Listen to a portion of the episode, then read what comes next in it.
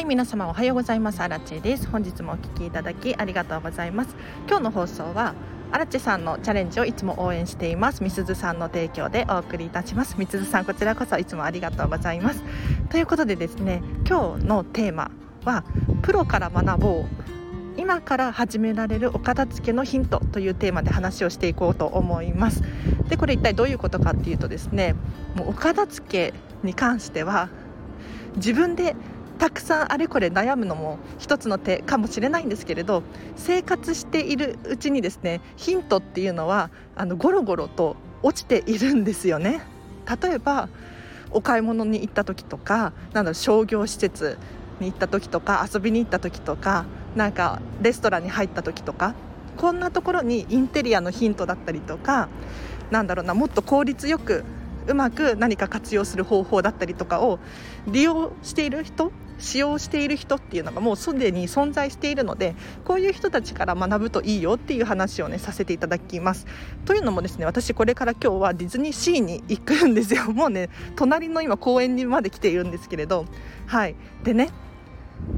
ディズニーシーはプロなんですね。あのもうサービス業界のトップ中のトップなんですよ。ということはですよインテリアだったりとかなんだろうな見せ方っていうのは本当にこだわっていてむしろこういうふうにすると人は喜ぶっていうのを徹底的に研究されていると思うんです。例えば音楽一つとってもそうです。朝の音楽と夜の音楽は全然違うものを流していたりとかあとは照明ですね。うん、エリアごとに照明が違かったりとか花火が上がる瞬間に照明を落とすとかこういう工夫がすごいされているんです。で今日は私インスタグラム祭りをしようとしております。でどういうことかっていうとインスタグラムでディズニーシーの生活のヒントになりそうだなって思うところを写真たくさん撮ってきます。なのでぜひあのインスタのリンク貼っておくのでチェックしてみてください。はい。で例えばなんですけれど私がねこれいいなっていうふうに思ったのは消火器がすごいうまくカモフラージュされているんですね。ディズニーシーのレストランとかに入ったり、えっと、ショップの中に入ったりすると消火器が必ず置いてあるんですけれど皆さん気にしたことないですよね。で私たちが見える範囲に置いてあるんですよ。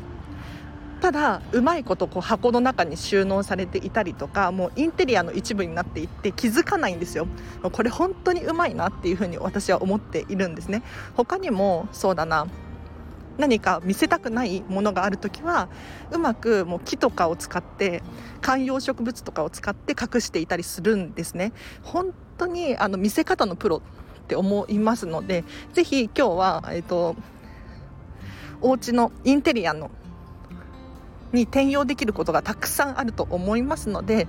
今日はねちょっと手短に話をさせていただきましたがこれからどうぞご期待ください。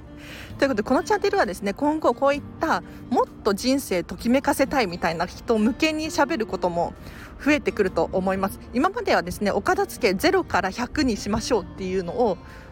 目指していたんですけれどそうじゃなくってお片付けの質問でですねなんとなくできるんだけれどもっとどうしたらいいかわからないっていう質問も結構多くってじゃあ80点の人はどうやったら120点まで持っていけるのかってなった時にこういうヒントたくさんあるよっていうのを紹介させていただく機会も増やそうかなと思っています。でそれに伴ってですねこういった質問があればレターどしどし送ってみてください。なんかここが違うような気がするんだけれどもっといい工夫ないですか？みたいな感じで